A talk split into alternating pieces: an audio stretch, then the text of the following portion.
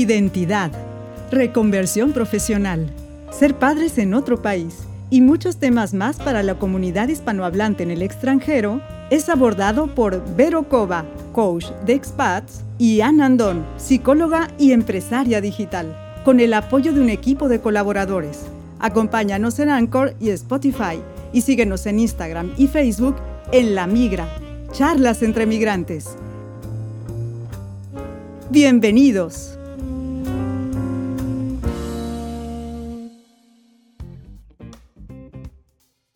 Bienvenidos a una emisión más de La Migra, Charlas entre Migrantes. En esta ocasión vamos a platicar de una conmemoración muy importante y nosotras, mi compañera Ana Andón y una servidora Verocova, como mujeres expatriadas, como muchas de las que nos escuchan, pues nos sentimos obligadas, nos sentimos comprometidas con esta conmemoración del Día Internacional de la Eliminación de la Violencia contra las Mujeres y Niñas. Vamos a platicar de eso porque desde nuestra perspectiva en el extranjero, desafortunadamente conocemos muchos casos de violencia de género. Ana, ¿cómo estás? Hola, Vero. Muy buenos días. Buenos días a todas las personas que nos escuchan. Pues sí, así como tú lo dices, eh, estamos comprometidas y hace un momento platicábamos sobre, nos guste o no, de pronto estamos más cerca y conocemos de este tipo de casos, ¿no? De la violencia contra la mujer. Afortunadamente contra niñas todavía no, no vivimos ningún caso cercano. ¿No nos llegan esos casos aún? Aunque no, por supuesto no dudamos que sí existen, pero bueno, trabajamos más de cerca en los casos con las mujeres. Vamos a platicar un poquito sobre qué podemos hacer, tanto como estas redes de apoyo que siempre estamos hablando de ellas, de la importancia de hacerlas, como de, de fomentar también esos pequeños factores que te van a dar o nos van a dar a cada una de nosotras esa visión de saber en qué momento estamos viviendo violencia. Es extraño, ¿no? Pero de pronto la estás viviendo y como que no te das cuenta se normalizan muchas actitudes, muchas situaciones que en realidad no tendríamos que pasar. Pero bueno, antes de entrar de lleno a estas recomendaciones, a estos ejemplos que conocemos, ¿por qué una conmemoración, por qué un Día Internacional de la Eliminación de la Violencia contra las Mujeres, Ana? Porque creo que, bueno, para nosotras es obvio, es lógico, pero yo estoy segura que todavía hay muchas personas que desde su privilegio, tal vez de ser hombres o tal vez de afortunadamente no vivir una situación o no haber conocido nunca una situación de este tipo, pues se pueden preguntar eso, ¿no? ¿Para qué hablan de eso en un podcast dedicado a la migración? Mira, me voy a permitir leer unos puntos que fueron transmitidos por autoridades tanto de la ONU, ¿Sí? la Organización de las Naciones Unidas y pues bueno, el gobierno mexicano, ¿no? Dale un poco rápidamente. Por favor. Mira, por ejemplo, ejemplo, la UNICEF informa que el 36% de las mujeres de 20 a 24 años de todo el mundo se casaron o vivían en pareja antes de cumplir los 18 años. Es decir, había un matrimonio que no era igualitario. Muy probablemente ellas ni siquiera estuvieron de acuerdo, ¿no? Exactamente. A esa edad. Exactamente. Además, dentro de estas eh, cifras que nos dan, hay una que, me está pegando mucho. Es que son 30 millones de niñas corren el riesgo de ser víctimas de mutilación genital en la próxima década. Aún en el siglo XXI, en el momento histórico que estamos. Exactamente. Claro, esto no es en América, pero en África sí, ¿no? Y aquí, pues bueno, aquí no importa de dónde seamos, las mujeres somos las mismas, somos iguales. Por supuesto. La Organización Mundial de la Salud también estima que el 35% de las mujeres en todo el mundo han sufrido un tipo de violencia física y o sexual. O sea, no nada más una u otra, sino ambas. Oye, el 35%. Sí. A mí me parece un porcentaje bajo en relación a lo que en realidad pasa en el mundo y que te digo de tristemente en nuestros países en América Latina, ¿no? Exactamente, hay que recordar que no siempre se denuncia, se huye, se esconde, se escapa, pero no se denuncia. O simplemente, como decíamos, ni siquiera se identifica. Así es, es como que, ah, bueno, pues sí me tocó, pero pues así son todos los matrimonios. Fíjate, aquí me hiciste recordar que en algún momento durante una de las consultas, antes de COVID, había una pareja franco-mexicana, bueno, dos parejas francos-mexicanas, y primero vino una chica y venía por violencia, ¿no? Y después ella me envió a otra amiga de ella que también estaba viviendo violencia, pero lo que me llamó mucho la atención es que ella me dijo, bueno, pero es que es normal que entre las parejas se den sus cates. Ah. Para los que no sepan, cates en México, sobre todo en la zona del norte. Yo creo que todos en México comprendemos, cate es sinónimo de golpe. de golpe, finalmente. Entonces fue algo así que a mí me dejó eh, pues helada, ¿no? Porque como tú bien lo acabas de decir, está normalizado. Sí. Y si nos vamos un poquito a esas cosas que parecen normales, el levantarse la voz, el decirse malas palabras, yo no digo que no se puedan decir. Pero entre menos lo hagamos, mejor. Pero también tiene mucho que ver el tono y la intención con que le estás diciendo. Eso. El momento, ¿no? No es normalizar, pero sí hay que empezar a separar cuando lo estamos haciendo en, en qué momento en qué situación y sobre todo, más que pensarlo es sentirlo, ¿no, Vero? Yo creo que cuando alguien mienta a la madre, sí.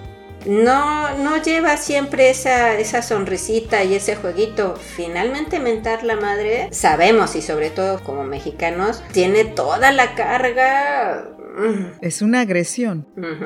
Bueno, al menos que seas de Veracruz. No.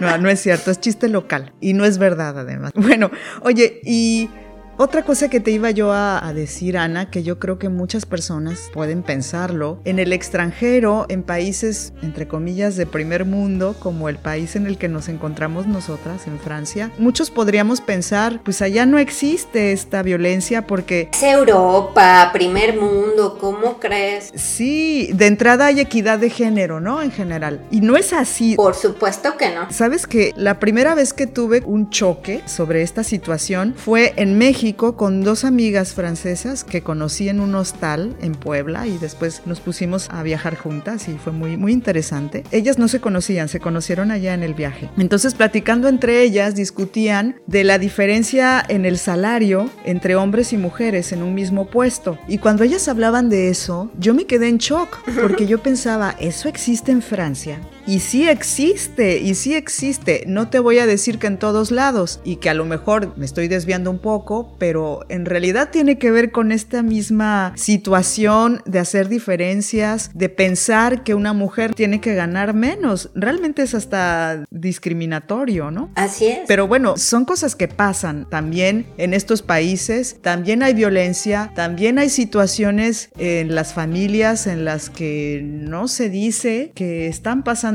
cosas que pueden ser, pues, o que son simplemente violencia por cuestiones de género, por ser mujer. Muy bien.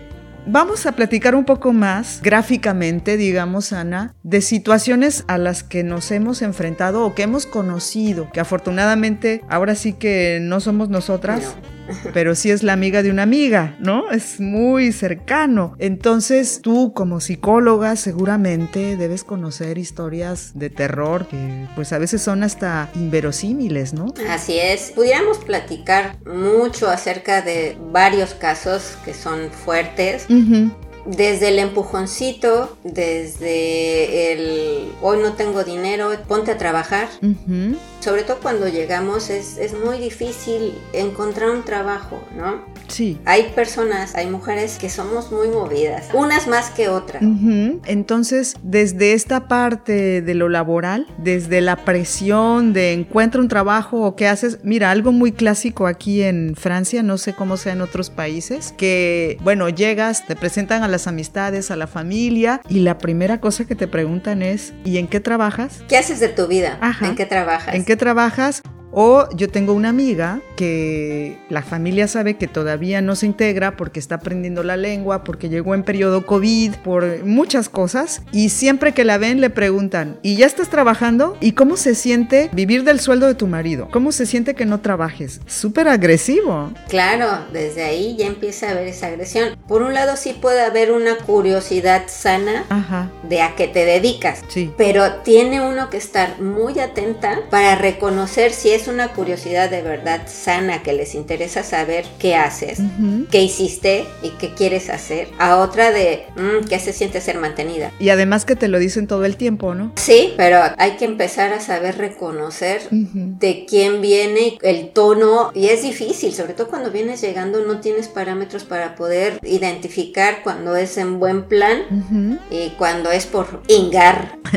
sí, Oye, y bueno, podemos pensar que violencia es sinónimo de golpes, que es con lo que empezaste a explicarnos un poco, pero no solo es eso. Por ejemplo, esta situación que yo te comento de estar recibiendo comentarios constantemente de ¿y qué se siente que te mantengan y que no encuentres trabajo? Y así hay muchos otros tipos de violencia que podemos experimentar en el cotidiano. En otro ejemplo te cuento con una amiga platicando de comentarios que recibía de su familia política y yo le decía, oye, pero eso es muy violento y me decía, ¿de verdad? ¿Es violencia eso? Y ella no lo podía aceptar. No lo identifican. Y cuántas conocidas también tenemos que aguantan muchísimo toda esa presión familiar porque pues es que son mis suegros, pues es que son mis cuñadas es que somos una familia. No, o sea, sí y no. O es que no me sé defender porque no hablo la lengua que ellos hablan. Hasta en las familias, en tu propia familia, en tu país de origen, sabemos que existe la cuñada y la, y la o el cuñado que siempre son chingaquedito. Aquí pasa exactamente lo mismo,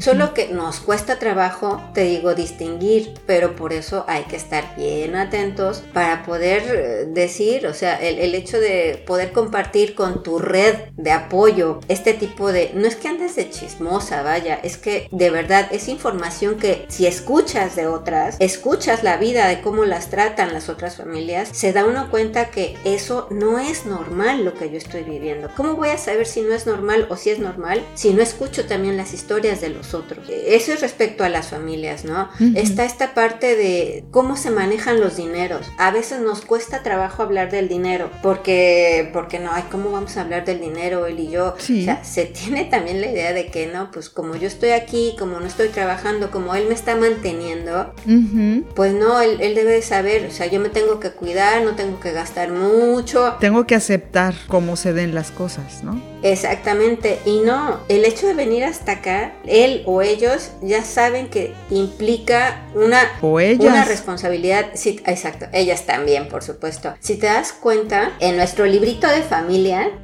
el libro de familia aquí en Francia es lo que nos dan, es eh, como la prueba de que estamos casadas. El acta de matrimonio es una, pero además de ese acta de matrimonio nos dan un librito de familia donde traen datos y de quiénes son nuestros papás y dónde nacimos, etc. Los hijos también. Dentro de ese librito de familia están los derechos y obligaciones como esposos. A mí me gustaría saber cuántas de las personas que nos escuchan que viven en Francia o en otro país han leído cuáles son los deberes y las obligaciones de ambos. Hay otro caso donde también estoy recordando ahorita que la mamá de él se metía a revisar las cuentas. Ah, caray. Y le decía al hijo, no le decía a la chica, a la mexicana, le decía al hijo, al francés, oye, ¿y por qué están gastando tanto? Oye, mira, ya gastó en esto y en esto. O sea, tienes que estar regulándole esto. Y así de, a ver, a ver, a ver. Es una intromisión total, por supuesto que eso es algo muy privado, ¿no? Y que también es una forma de agredir. Y pues ya, si nos vamos un poquito más lejos, yo creo que sí sabemos de casos de violencia física desafortunadamente fuertes, graves. Muy fuertes. En los que incluso hay una paisana que fue asesinada a golpes, dos paisanas que fueron asesinadas a golpes por sus parejas extranjeras de este lado del charco, ¿no? Y que sabemos, ¿no? Ah, claro. Una de ellas fue Jessica, que vivía en Lyon. Sí que fue por su caso que Sandra García fundó la Asociación Mujeres en Francia. El otro caso fue en Bélgica, pero las dos chicas pues fueron asesinadas por sus esposos. Por supuesto que aquí en Francia, tú y yo lo sabemos también, muchas personas que viven aquí, que la violencia eh, a ese extremo existe y no nada más es contra mexicanas, no importa de dónde son, si sean francesas, si sean chinas, también hay asesinatos y son de verdad feminicidios violentos con una hazaña que te hiela la sangre. Sí, eso pasa y como lo hemos platicado me parece en algún otro episodio relacionado con este tema, Ana, hay un termómetro, ¿no? Que mide todo esto. Se llama el violentómetro. El violentómetro. Y este tipo de expresiones de agresión, de violencia, se van incrementando, ¿no? Poco a poco. No es que de la nada la mató, no. no, es que ya existía una dinámica en la que había tal vez violencia verbal al principio, violencia económica, presiones de diferentes tipos, hasta que empezaron los golpes ligeramente, como dices tú, el empujón. empujón. Y poco a poco fue subiendo hasta que finalmente ella es asesinada. El controlar el dinero, el controlar la forma en que se, en que se visten, el hacerlas que se cambien de ropa, el limitarles las salidas, el seguirlas para ver qué estaban haciendo, el estarles controlando y revisando el teléfono ah. o limitarles el acceso a internet. Eh, afortunadamente ese violentómetro es orgullosamente IPN, Instituto Politécnico Nacional. Mexicano. Así es. Pueden googlearlo, pueden verlo, chequenlo por favor. De hecho, en la misma semana que estamos escuchando y realizando este podcast, vamos a poner por ahí el violentómetro en, la página sobre Facebook, pero que los invitamos a aprovecho para que cuando estén libres vayan a, visitarnos a la página de Facebook y vean los videos que ya tenemos subidos, vean los reportajes que Vero ha presentado, las clases sobre emoción y, duelo migratorio que he subido, que se den una vuelta a nuestra página de Facebook, ¿no, Vero? Que es La Migra, charlas entre migrantes. Así nos encuentran en Facebook. Ana, ya para ir dando recomendaciones, conclusiones, bueno, en primer lugar, muchas veces no somos nosotras las que vivimos esa violencia, pero sí sabemos de casos de personas que están cerca o que nos llegan. Yo he sabido, por ejemplo, de algunas paisanas que dicen, ay, una vecina, una amiga, alguien que conocía en la calle que habla español, se me acercó y me pidió ayuda o me comentó lo que estaba viviendo. ¿Cómo podemos ayudar a otras personas que se encuentran en una situación de violencia en el extranjero? En primer lugar, estar informadas, saber que aceptar también que esto existe y que posiblemente yo también pueda vivirlo de alguna manera. Sí. No necesariamente violencia al interior de mi casa, sino el exterior. ¿Qué pasa cuando alguien te ofende en la calle, pero mm. Que aquí sí suele pasar por nuestro color, por nuestra estatura, por hablar español, bueno, por hablar casi nunca. No, simplemente por ser extranjeros. Entonces, si hay violencia, hay que aceptar que podemos en algún momento sufrir algún tipo de violencia. Entonces, a partir de ahí es, ok, lo acepto, me prevengo. De hecho, estas jornadas internacionales son justamente para eso, para promover la información, para estar atentas, tener a la mano información y saber cómo reaccionar. Entonces, una es la aceptación. ¿Puedo ser víctima de violencia? Sí, todas. Nadie, ninguna nos podemos escapar. Sí, podemos ser víctimas de violencia. Dos, tengo que estar informada en caso de que sea yo una víctima de violencia. O alguien más. ¿Qué tipo de violencia y qué puedo hacer? Tres, saber cómo tengo que reaccionar. A partir de ahí, si soy yo la que soy la víctima de violencia o es otra persona, ¿cómo la puedo sostener? ¿Cómo la puedo dirigir? Estar informadas es básico. Es la base. Para cualquier situación y viviendo en el extranjero, pues conocer cuáles son las instituciones, cuáles son los caminos que hay que llevar para poder realizar una denuncia, por ejemplo, porque no sabemos muchas veces. Incluso yo creo que en nuestro propio país a veces ni sabemos, ¿no?